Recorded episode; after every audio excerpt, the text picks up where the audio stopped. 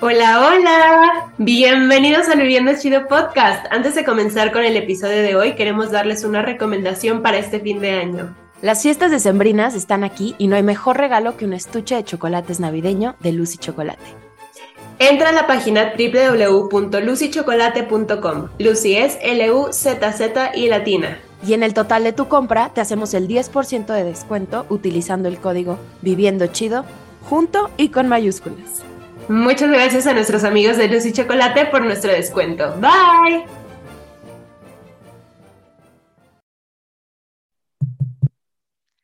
Hola, hola, ¿cómo están? Hola, bienvenidos a un episodio más del Viviendo Chido Podcast. Qué lindo tenerlos de regreso.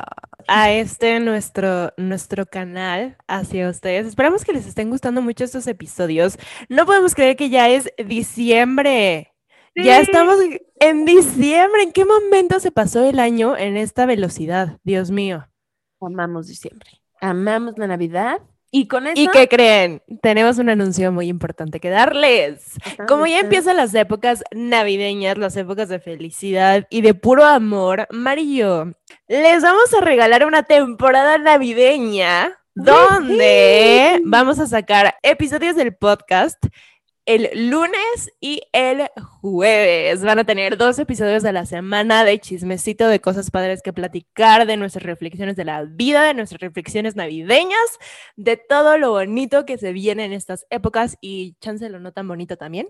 Vamos a estar muy felices de compartir esto con ustedes, tenerlos más cerquita, que nos sientan en sus casitas, en sus corazones más tiempo. Y eso fue nuestro anuncio del día de hoy. Bienvenidos a Viviendo Chido Podcast.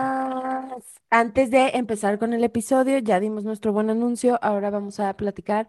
Jan, nos tienes, ¿qué nos tienes el día de hoy? ¿Un hack? ¿Una recomendación? Estábamos platicando antes de empezar a grabar el podcast. Porque si ustedes se lo preguntan, a nosotras nos toma más empezar a grabar el podcast que grabar el podcast. Sí, nos toma mucho tiempo empezar, porque además las dos tenemos un nivel de TDA bastante alto. Entonces, cuando ya vamos a empezar, a una se le antoja un café, entonces va por un café. Y luego ya vamos a empezar, de que lista vamos a es que me dio hambre. Y entonces así nos vamos, nos vamos. O luego empezamos a platicar de lo que vamos a hablar en el podcast y haz de cuenta que ya grabamos un podcast entero, pero sin darle record. Porque nos sí, qué cosa. Pero cuéntanos, Janice, continúa. En esta plática nos salió, a ver si a ustedes también les ha pasado con algún amigo, con sus hermanos, que Mar y yo éramos muy distintas como nos veíamos por fuera a cómo nos comportábamos. Y ahí les doy un ejemplo que está muy chistoso. que yo soy mucho de vestirme con pantaloncitos formales, con más vestidos. Mi estilo, mi estilo de vestir es mucho más femenino. Mm, sí, lo que se tiene como el estereotipo. Ahora, Mar en sus épocas de de universidad era súper rockera, o sea, se vestía de que pantalón roto y estas playeras de ACDC y sus gorros negros. O sí soy más darqueta en la vida. Mar seguía como en la época emo de, de los 2000. Entonces, por ende, pensaban mucho que Mar era como la ruda en nuestra relación y yo era como que la más niñita miedosa o como más delicada, Flor, así. Íbamos al metro una vez, entramos y había un señor de esos que ya saben, como que te inspira un poco de desconfianza y como que nos estaba viendo. Sí, con una vibra rara. Y nos empezó, no me acuerdo si nos empezó a decir algo, porque estaba muy cerca, eso sí me acuerdo Creo que sí, creo que sí empezó a decir algo. No, nos empezó a gritar, nos empezó a gritar. Ajá. Y yo me intimidé muchísimo. Pero, o sea, Mariana estaba de que por favor ya va. O sea, se puso muy, muy triste. se puso muy triste. No, no, la voltees a ver, ve al piso, finge que no lo Entonces, yo, la verdad es que cuando esas cosas pasan, cuando sucede como algún tipo de acoso o algún tipo de situación donde me siento incómoda, pero no es algo que yo me merezca, pues al sí alzo la voz. Entonces, y ver a Mariana sí también me, me enojó más. Entonces me volteo y yo ese día creo que traía de que una faldita rosa y una cosa así, tacones, una, sí, sí, sí, volteo y yo, obviamente en inglés, y yo, ¿qué te pasa? ¿Qué quieres? Deja de gritar así. Y el señor, yo, o sea, dijo, dejó de hablar y dejó de gritarnos, porque yo creo que se espantó más de que la vestida de Arqueta estaba súper apenada y súper triste, ya se me iba a poner a llorar, y la otra dulceada gritándole de que, fuck you, no sé qué. No, y es que aparte es como, uy, maléfica en una esquina, llorando así de, ay no, qué horror. Y flora, fauna y primavera, con el señor del metro. Estuvo muy divertido. y si a ustedes les ha pasado algo así, que lo hayan visto o que a ustedes les suceda con otra persona en su vida, cuéntenos, cuéntenos, porque sí queremos saber si somos las únicas a las que pasa. Pero ahora sí, ya habiéndonos reído un ratito contándoles anécdotas y nuestro bellísimo anuncio, vamos a empezar con el podcast del día de hoy. El podcast del día de hoy se llama El miedo. Pero creo que es importante, antes como de empezar a platicar del miedo y así, como que a mí me sirve mucho en mi cabeza siempre que voy a hablar de algo, sobre todo que tiene que ver con el sentimiento y con sentir y como la parte emocional, como saber realmente qué es. Entonces me tomé a la tarea de googlear. Y según el diccionario de Oxford, dice que el miedo es la sensación de angustia provocada por la presencia de un peligro real o imaginario. Y bueno, ya se lo saben, vamos a hacer preguntas acerca del miedo, las vamos a ir contestando y así. Jan, ¿cuáles son tus miedos? Está muy difícil definirte cuáles son mis miedos en general, porque van desde algo muy superficial, como que le tengo terror a las alturas, pero es muy específico. Yo le tengo pavor a estar en un edificio alto. Y más aún si tú me haces ver de hay una ventana y es como, ay, asómate, se ve bien padre la vista. O sea, yo en el Empire State me la pasé muy mal. Y es muy raro porque yo me he aventado de paracaídas, he hecho parapente y eso me encanta. O sea, estar en una montaña rusa no me da miedo. Me da la adrenalina normal, pero no me da miedo. El pavor lo siento cuando estoy en un edificio y va de cosas así de superficiales. Algo más intenso o emocional, de a lo mejor me han, han habido veces que me da miedo mi propio éxito que me da miedo acercarme a una persona, que me da miedo saberme sola y el poder mantenerme sola.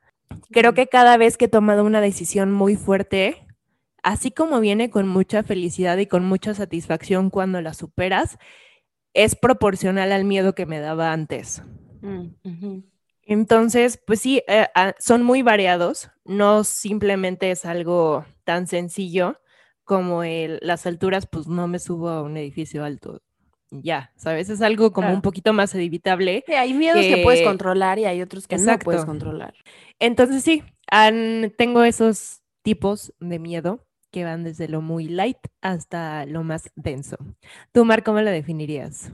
Eh, yo igual, o sea, hay como diferentes tipos de miedo, creo que como de los más como sencillitos, pues, o sea, de los más superficiales, me dan pánico las ratas los ratones, los hámsters, todo lo que sea roedor, me da pánico y las ranas. O sea, yo veo una rana y me pongo muy mal. Amigos, me pongo muy mal y no sé por qué. Hubo un tiempo de mi vida en donde el algoritmo de TikTok, yo no sé qué tenía, pero me salían puras ranas y tuve que borrar la aplicación de TikTok y volverla a bajar como para resetear el algoritmo porque yo decía, no puede ser que TikTok me odie a nivel de ponerme ranas.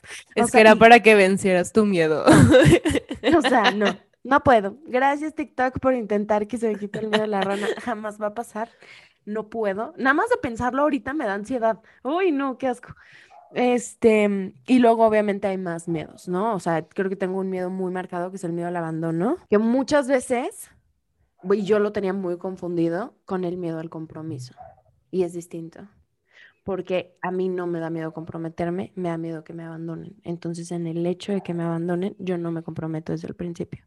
¿Tiene sentido? Mm. Ajá, es una cosa muy extraña, pero me da miedo eso. Y creo que mi mayor miedo en la vida, que es igual Supongo que todos hasta cierto punto le tenemos miedo a esto, que es a lo desconocido y dentro de lo desconocido, o sea, va la muerte. O sea, a mí sí me, yo conozco, tengo amigas que es así, pues no, o sea, como que me da igual morirme, o sea, no pasa nada, pues todos, pero a mí me da miedo, o sea, me da mucho miedo, me da pánico. Pero dentro de todo este tipo como de miedos y así, ¿qué has dejado de hacer por miedo?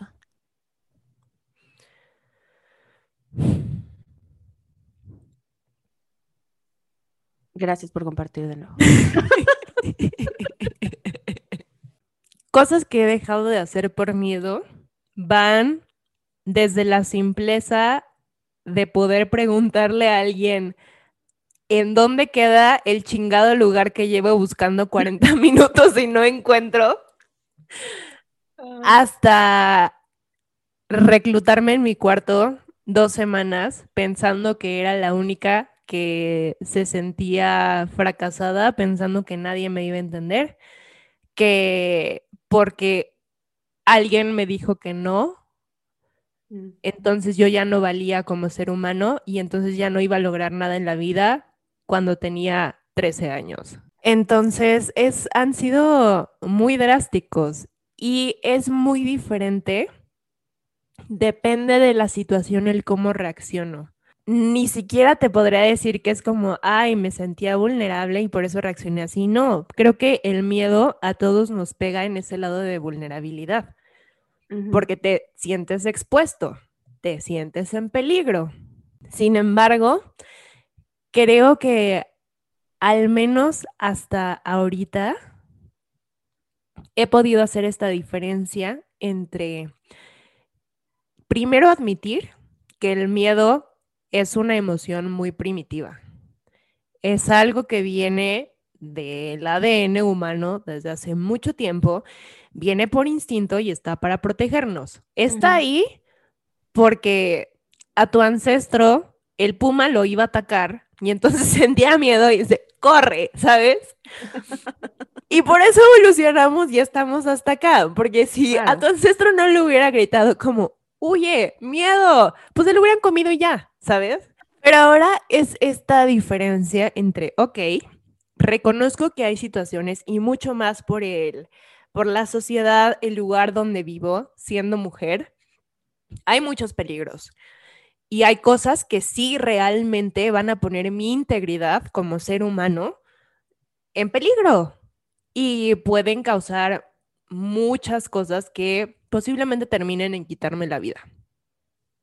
Entonces, ahí sí el miedo primitivo, ese miedo de instinto es muy útil, que actualmente siento que muchos lo conocemos también como intuición. El hacerle caso a esa ñañarita interna, esas maripositas que como que te dicen, uy, aquí mejor síguete derecho o no te vayas por esta calle, como que no se ve tan segura. Creo que ahí está para agradecerle al miedo y decir como, ah, qué bueno que existes, qué bueno que estás ahí. Pero viene la contraparte de la moneda, donde este miedo ya no funciona nada más como para protegerte de los peligros externos, sino que hay ocasiones donde el miedo se manifiesta cuando tú te sientes inseguro, pero no depende tu vida de esa acción. ¿A qué me refiero? Te vas a cambiar de casa. Cortas con un, con un novio, con una novia, con una relación, con una amistad. Te vas a mudar de país.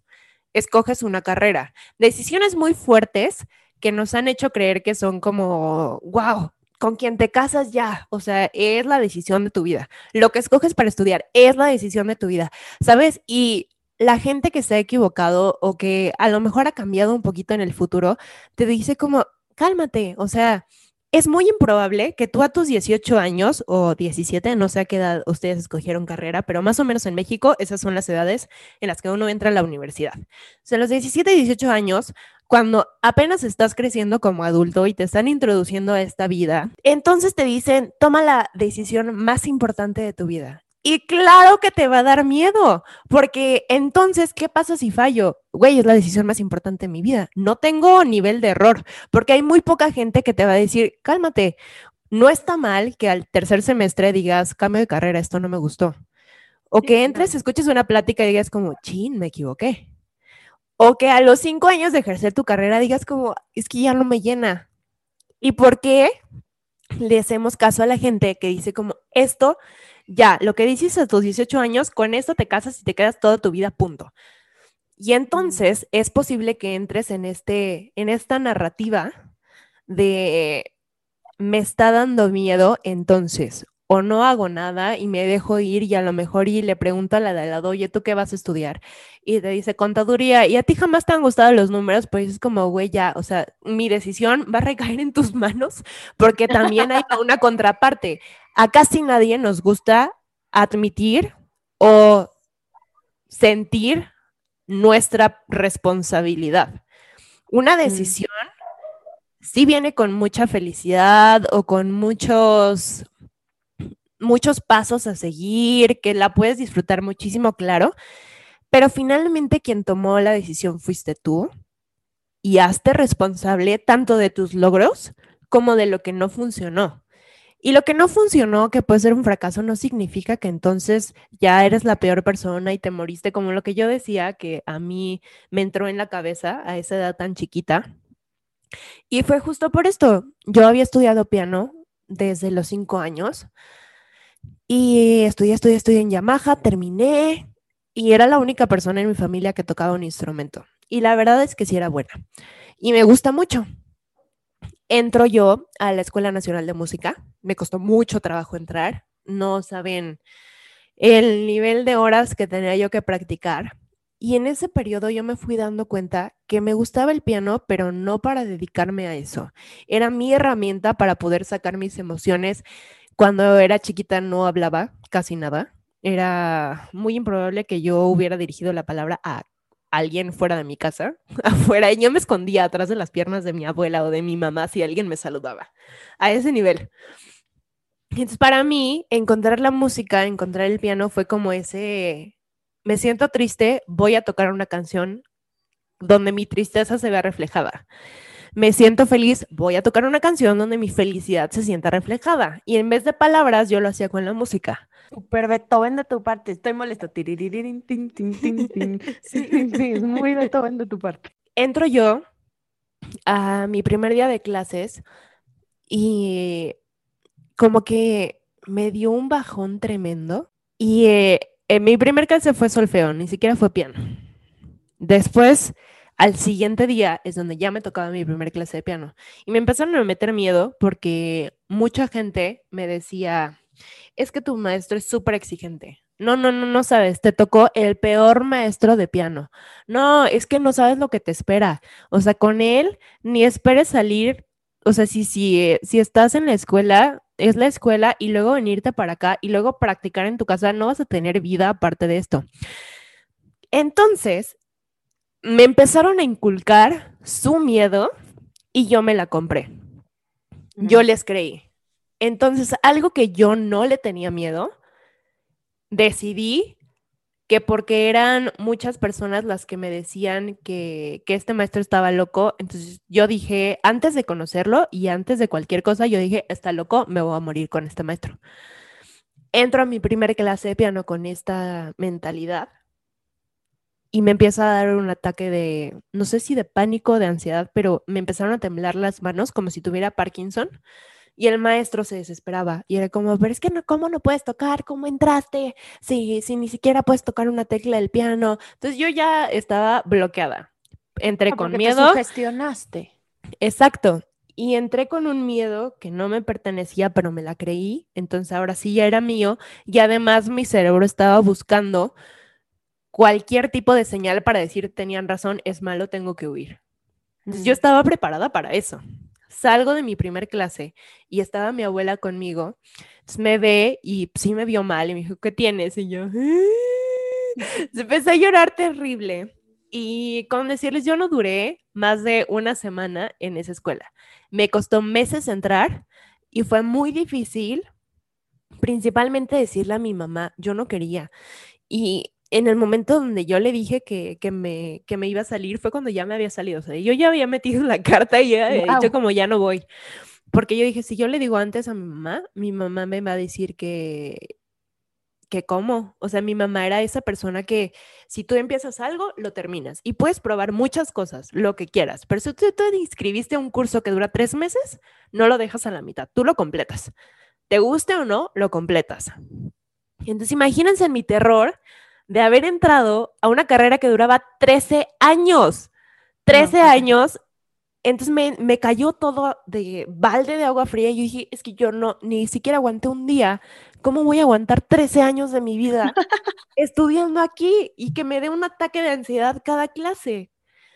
Entonces, pues ya, decidí decirle a mi mamá cuando yo ya había renunciado y fue muy feo porque su respuesta no fue algo tan, tan agradable para mí en ese momento. Y eh, fue la primera vez que lloré muchísimo, lloré como tres días seguidos. Wow. Y hubo pues esa contraparte de primero, tuve el miedo que me compré de la gente que estaba alrededor de mí. Luego, decidí yo buscar razones por las cuales este maestro iba a estar loco y entré con miedo a su clase. Después, con muchísimo miedo y a pesar de todo lo que yo había aprendido en mi casa, decidí renunciar y decirle a mi mamá. Finalmente pasó como dos semanas para recuperarme de esto y todavía lo recuerdo y siento como ese, nada más ganas de, de volver y decir como, tranquila, o sea, no te pasa nada. eh, Veme, seguimos vivas y bien padres. Pero, pues sí, o sea, ese hice muchísimas cosas, al menos en ese ejemplo con miedo y como ese tengo miles. El hecho de salirte de tu casa, el hecho de que nos hayamos ido a estudiar las dos al extranjero, sin nadie de nuestra familia viviendo allá, y dar ese paso de fe de decir, pues chingue su madre, ahí les voy, a ver qué pasa. Son cosas que si tú no las superas y que si yo hubiera dicho, híjole, no, no, creo que mejor me quedo con mis papás, no hubiera vivido y no hubiera conocido a la gente que conozco ahora y no hubiera tenido todo el conocimiento que tengo ahorita y probablemente ni siquiera me estuviera cuestionando las cosas que ahora me cuestiono porque gracias a irme al extranjero, a salirme de mi círculo familiar, fue que yo me empecé a dar cuenta de muchas cosas y que me convertí en la persona que ahora soy.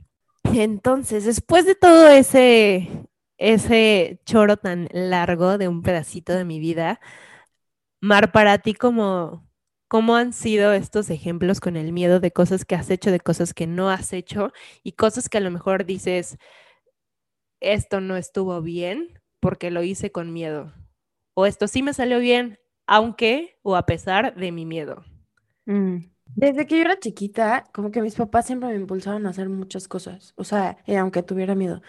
Era, o sea, por ejemplo, en me acuerdo perfecto que en Disney eh, a mí me daban pánico las montañas rusas y, mis papás me decían, es que no le puedes tener miedo a algo que no has probado. Y como que para mí eso sí fue como muy lógico cuando mis papás me lo explicaron y como que siempre he tenido esta como mentalidad también un poco.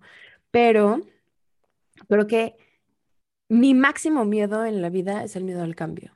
O sea, resumiendo todos mis, mis miedos, como en uno si los pudiera juntar, creo que me da miedo el cambio. Y creo que es algo que nos da mucho miedo a muchos. O sea, el tomar una decisión que cada decisión que tomamos cambia nuestra vida en algún sentido. Algunas de una manera más fuerte, otras de otra manera como menos fuerte o como menos como exponencial, pues, o sea, radical, pero siempre nos termina dando miedo. Y el cambio da mucho miedo.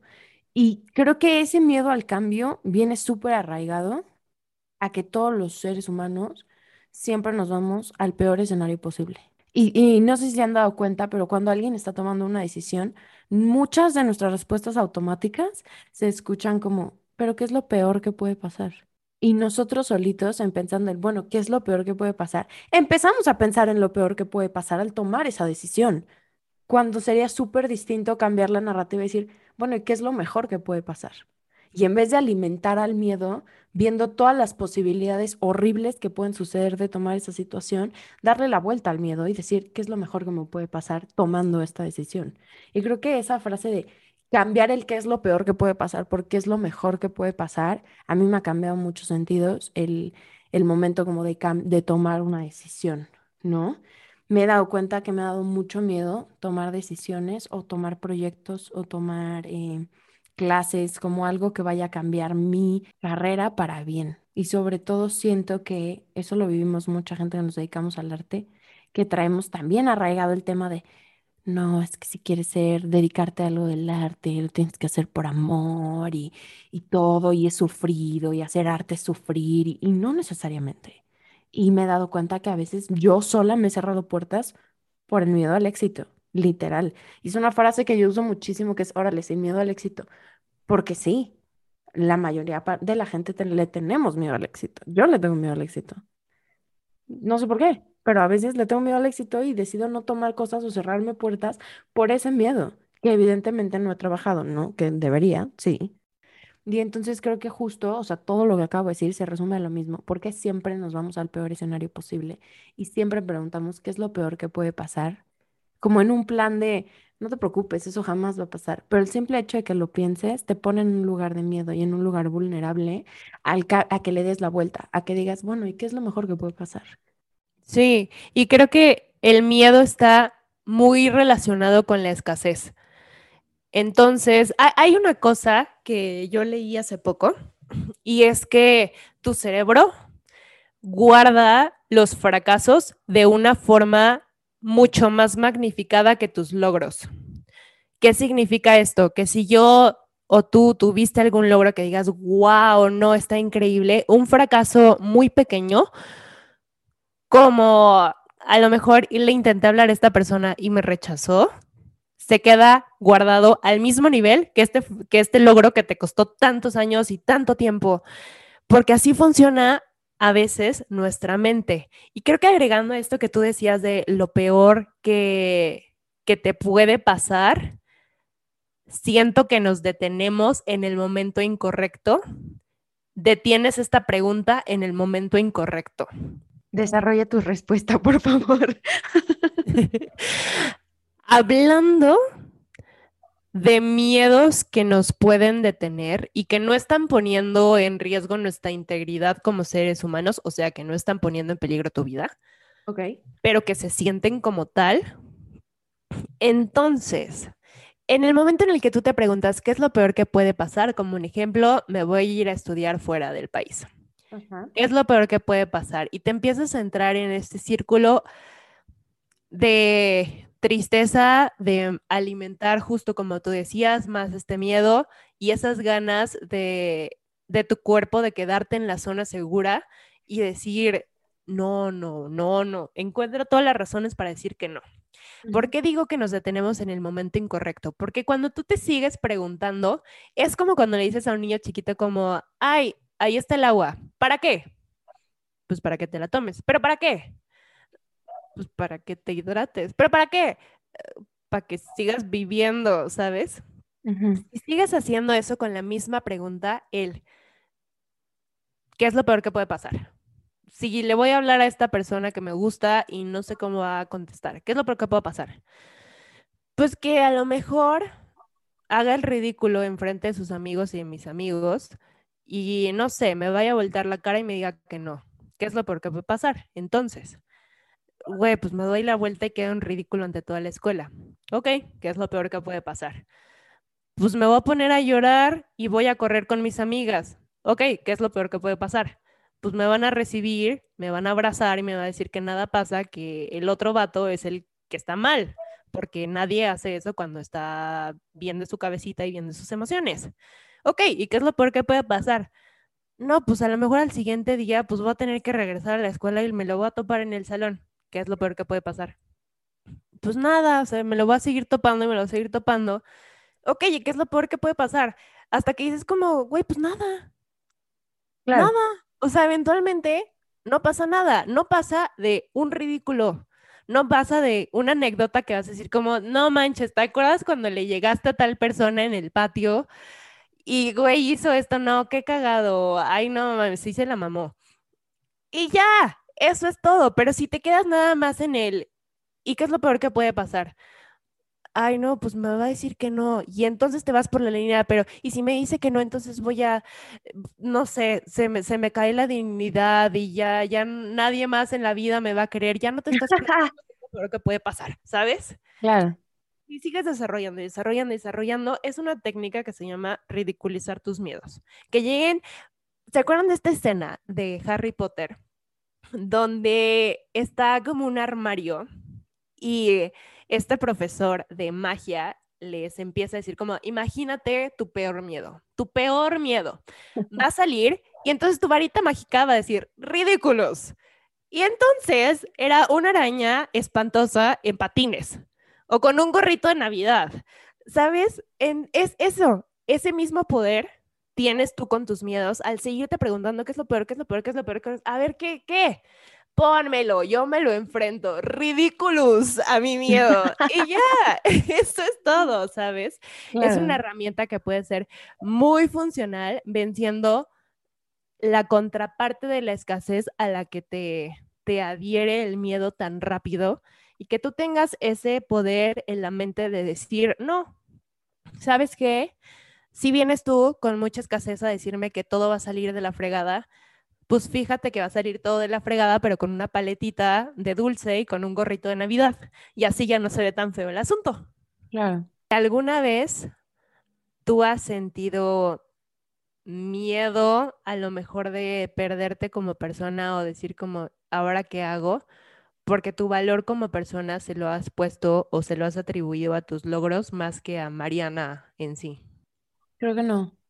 Es que no es que me dé miedo, o sea, que mis miedos se basen en lo que yo ya logré y que no los pueda volver a lograr. ¿Me explico? Sino yo creo que mis, la mayor parte de mis miedos se basan en que yo no pueda lograr mis expectativas propias, que es Mm. diferente, que es algo que no he logrado, pero es algo que en mi mente quiero lograr. Y entonces me da miedo no lograr eso. Pero como basado en como cosas que yo ya hice, no, no me da miedo. O sea, porque creo que si ya lo logré hacer, pues lo puedo volver a hacer.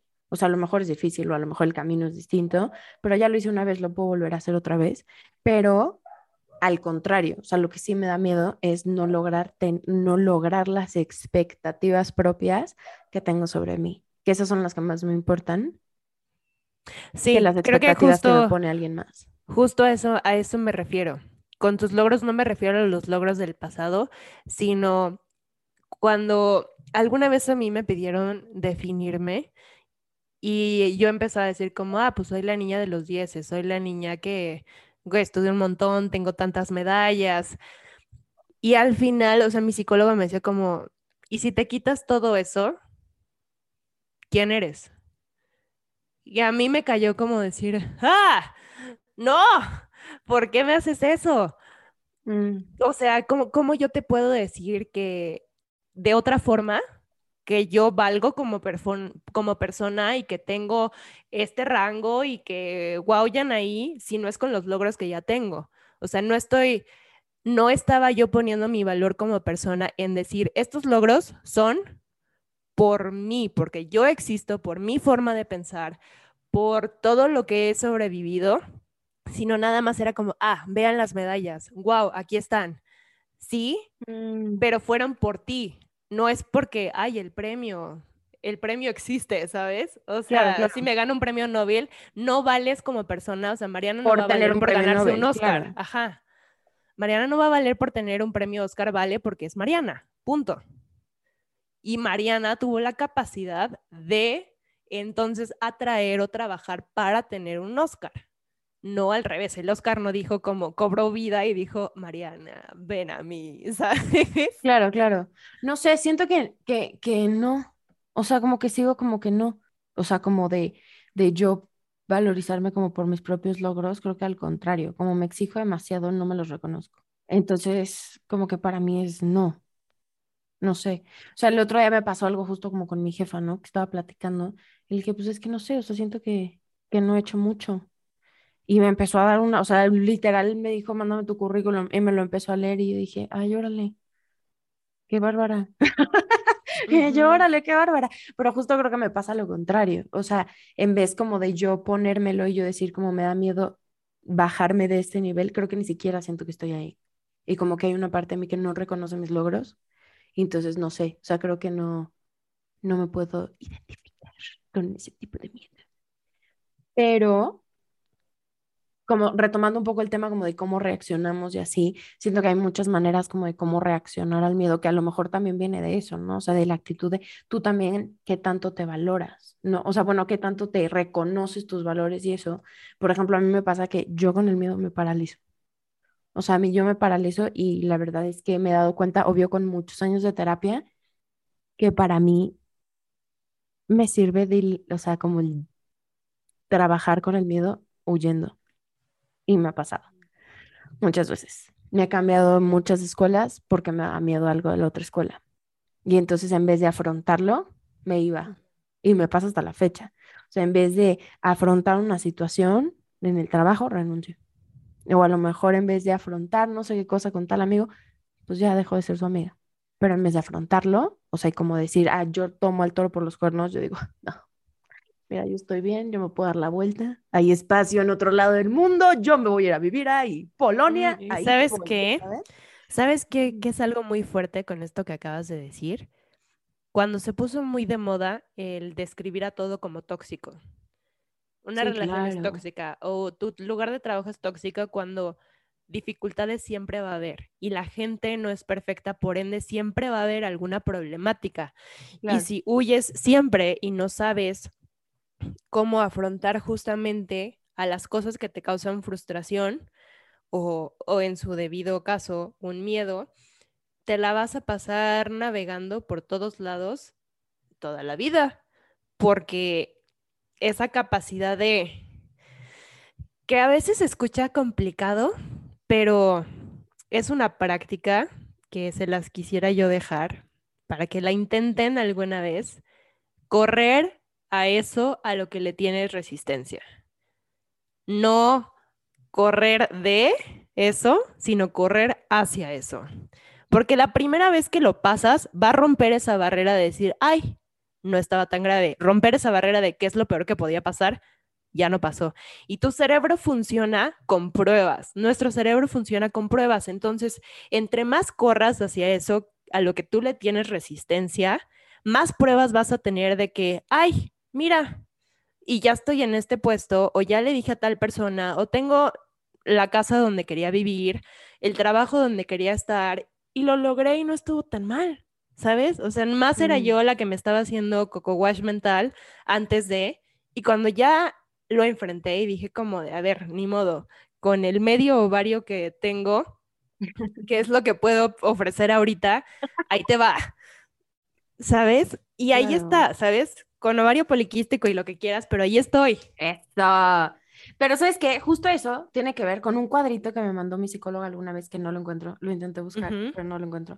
Pero era como las diferentes tipos de reacciones de al miedo, que uno es te paralizas, otro es contraatacas, que es justo lo que acabas de decir, otro es huyes y la otra no me acuerdo cuál era.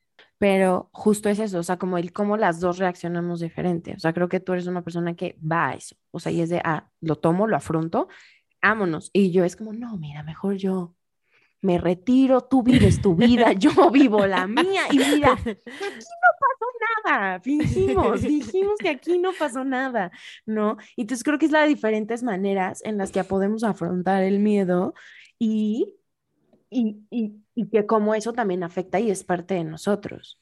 Sí, y viene mucho también de las heridas de abandono y de las heridas de nuestra infancia también, de cómo te enseñaron, de cómo te enseñó tu entorno a tratar con lo que tienes y lo que te funcionó para sobrevivir, que esa es otra cosa que necesitamos tener mucha compasión, que a lo mejor ahorita estás diciendo como de, ay, sí, yo soy esa persona que huye y tengo mucho miedo y no me atrevió a hacer muchas cosas que quiero en mi vida para, para, porque el hacerlo, no, o sea, ni pensarlo, ¿sabes? No las tengo y me siento frustrado, frustrada, pero pues a quién le echo la culpa a mí. Caes en un círculo que es un círculo nada te va a servir. De nada te va a servir. Porque es tú tragarte solito tu propia, tu propia basura mental. ¿Y qué consejo le harías a alguien que está pasando por una situación en la que, en la que tiene miedo en este momento? Si ese miedo, primero, primero obviamente hay que definir, hermano, si es un miedo donde sientes esta intuición de que algo está mal, Sí, sí, no, huye de ahí. no o sea, hagas no, caso, o sea, no, no me refiero como a miedo de que su vida esté en peligro, pero como no miedo a hagas caso, al contrario, al contrario, creo que tenemos que ser muy reactivos. Si tú sientes esa intuición de que una situación, una persona no te vibra, no, no estás sintiendo que algo bueno va a salir de ahí, sí salte, hazte caso. Hay muchas cosas que te vas a evitar si tú dices, no, aquí no es, y sosténlo. Y ya después ves si te equivocaste, si a lo mejor esa persona nada más estaba teniendo un mal día y tenía una cara fea. Después vemos, pero primero está tu seguridad. Entonces, escucha, escucha mucho a tu intuición. Si Mm. estamos hablando de un miedo donde tienes una meta que te propusiste hace días, meses o años y sientes esta parálisis de avanzar hacia ella, te diría que te fijes mucho cómo tú estás hablando de los demás también. ¿A qué me refiero con esto? Hay veces en las que una persona pasa mucho más con las personas que- son cercanas. Vamos a poner ejemplo, un amigo que se dedica ya a las redes sociales y empieza a subir cosas de su día, hace blogs y hay mucha gente que le gustaría hacer lo mismo y su reacción es, ay, qué oso. Ay, Mm. ¿por qué habla así? ¿Por qué sube eso? Pero si tú analizas qué es lo que te está dando penita ajena, a lo mejor te vas a topar con un, es que a mí me da miedo hacer lo que él está haciendo porque yo le estoy criticando de esta forma y me da miedo de que los demás me critiquen igual. Entonces, en el momento donde tú te cae el 20 de decir, así como yo pienso de otra persona, yo siento que esa otra persona piensa igual de mí, es un arma muy poderosa, porque puedes cambiar tu narrativa de, crítica, de juzgar al otro, a decir, qué padre que estés haciendo esto. Cosas que a lo mejor antes te daban mucha, mucha roña o penita, te van a dejar de dar pena porque ya ni siquiera te van a importar. Y entonces cambias tu narrativa, a lo mejor cuando vas a un gimnasio que la gente está cargando pesas y a lo mejor te voltea a ver el más mamado del gym y tú dices como, güey, ya me, me está volteando a ver porque yo traigo una pesa de 5 kilos y no puedo cargarla y me está pesando el brazo y qué oso, ¿sabes? Claro, y me está criticando por la posición en la que tengo mi cuerpo. Si cambias esa narrativa, decir, yo, Yanaí, cuando voy a un gimnasio y veo a gente cargando pesas, sea lo que sea, la, el, el peso que tú quieras, para mí es un, hay muchas cosas que admirarte, estás aquí, lo estás haciendo, y, eh, o sea, qué padre que estés en esta comunidad creando salud para ti mismo como persona. Y eso es en lo que me fijo o me puedo fijar, si me quedo viendo más, más intenso una persona, seguramente es porque me gusta tu outfit. Me encanta ver los outfits de las personas. Entonces, no, aunque tenga cara yo de, de, de huevo podrido, es porque pues, estoy haciendo esfuerzo con mis pesas, pero no es porque esté criticando a alguien. Al contrario, para mí se me hace mucho de admirar ese tipo de, de, de gente que está ahí. Y hay gente que hace como una hora y cacho en esta escaladora donde subes y subes y Dios mío, yo no puedo, o sea, yo soy, sí seré muy coach de bici, pero ponme 10 minutos en eso y, o sea, te, te odio, te odio de por vida, no puedo. Y que, o sea, qué admiración que haya gente que sí lo logra y qué padre. Entonces, cuando tú empiezas a cambiar esa narrativa y alguien se me queda viendo en el gimnasio, yo no pienso que me está criticando. O sea, mi primer Claro. pensamiento no es como de, ay, ya me está viendo que, que no me puse el top que combinaba con el legging. Y no, o sea, no, para mí es como de, ¿qué quieres? ¿Te enseño? Te enseño mi ejercicio, se ve bien padre, ¿sabes? Claro. Ese tipo, porque yo la tengo internamente. Entonces, busca también a gente que ya haya hecho lo que tú quieres hacer. Existen. Existen porque ningún sueño es descabellado. Y nada de lo que tú te imagines va a ser algo que digas, híjole, es imposible de realizar. No, seguramente nadie lo ha hecho. Somos billones de personas en el mundo. ¿Alguien? ¿Alguien? Lo tuvo que haber hecho ya. Buscar a estas personas a las que admiras y seguirles la pista y buscar desde un inicio cómo empezaron. Porque no es lo mismo que yo busque a una modelo ahorita, a una Gigi Hadid, y yo diga como, ay, sí quiero eso, wow, sí, pero no busco cómo empezó. Pero ella no empezó ganando lo que gana ahorita. No empezó con todas las marcas con las que está ahorita. ¿De dónde viene esta persona? irte atrás, atrás, lo más atrás que puedas, si quieres a sus años de infancia. Y tenemos internet, que ya eso es una bendición para sacar mucha información, maldición en veces. Pero para sacar este tipo de información, la tienes, úsala a tu favor. Usa todas estas redes a tu favor. Porque así como has permitido que jueguen en tu contra, toma el control de tu vida, toma el sartén por el mango y decide usar este tipo de herramientas. Pregúntate qué es lo peor que puede pasar hasta las últimas consecuencias, hasta llegar al ridiculous de tu Harry Potter, de tu Hermione Granger.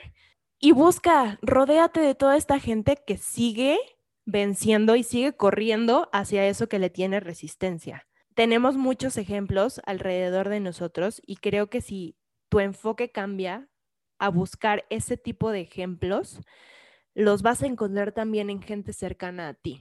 A lo mejor podrías decir, ay, no admiraba, o sea, yo no veía a mi mamá o a mi abuela como alguien que, wow, hubiera ido por sus sueños, ¿sabes? O sea, la mayoría de nuestras abuelas fueron las que tuvieron nueve hijos. Y a lo mejor ahorita ya no es tu meta, ¿sabes? Eh, hay muy poca gente a nuestra edad que diga como, ay, sí, vamos a tener nueve hijos. Pero si le buscas, a lo mejor es una señora que para su época se salió, un ejemplo, mi abuela se salió de su pueblo, se vino a la Ciudad de México sin nada, porque ella quería estudiar. Y eso era todo, esa era su meta. Ella quería estudiar y ella quería su título. Y por eso es que yo me pude ir a Nueva York. Porque una persona decidió vencer sus miedos y vencer estas resistencias y salirse de un pueblo que, y, e irse a una ciudad que jamás había conocido, tan grande, tan solita a sus 15 años y decir, sí puedo, ¿cómo de que no? Porque una persona lo hizo. ¿Cuántas generaciones hemos ido de cada vez ir mejor y mejor y mejor y mejor? Y si lo pones en perspectiva, yo también me salí a mis 17 años de una ciudad que conocía, que amaba, hacia un país que nunca había visitado. Y es bien padre trazar esta línea para que tú te des cuenta que existen ejemplos, que existe gente y que porque existen ejemplos y gente que lo ha hecho, tú lo puedes hacer. Muy bien. Estrellita a la frente. Creo que yo tengo cuatro puntos importantes. El primero, justo coincido muchísimo, confía en ti. O sea, confía en ti. Nadie más te va a decir, más que tu lado femenino, que es el lado de la intuición que todos tenemos. Confía confía en ti y lo que tú crees que es bueno para ti, hazlo y lo que no, no. Te da miedo que es lo que, lo que la gente piense, lo, o sea, lo que los demás piensen de ti. Te tengo una pésima noticia. A nadie le importa.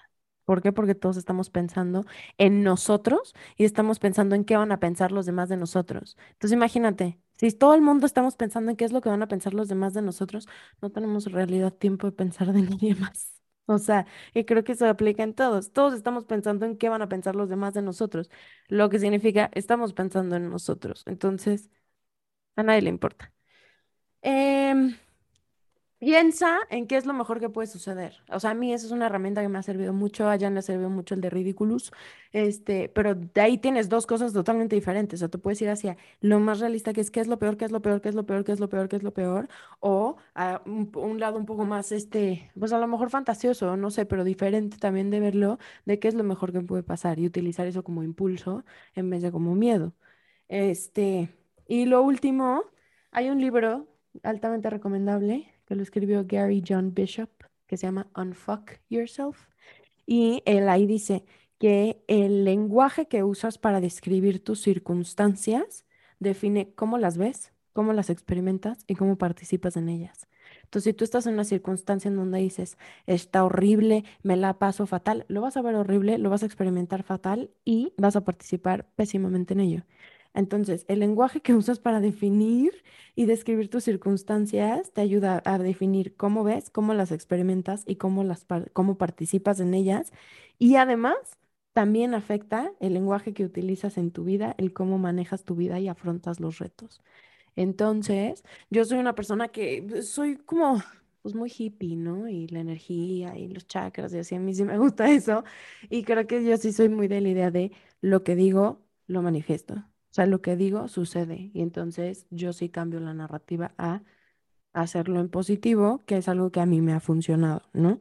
Este, afrontar las cosas en positivo. Es decir, esto me va a pasar, ¿qué es lo mejor? Pues esto. Y el no pensar en qué es lo peor, a mí me ha quitado mucha ansiedad, a mí me ha funcionado eso.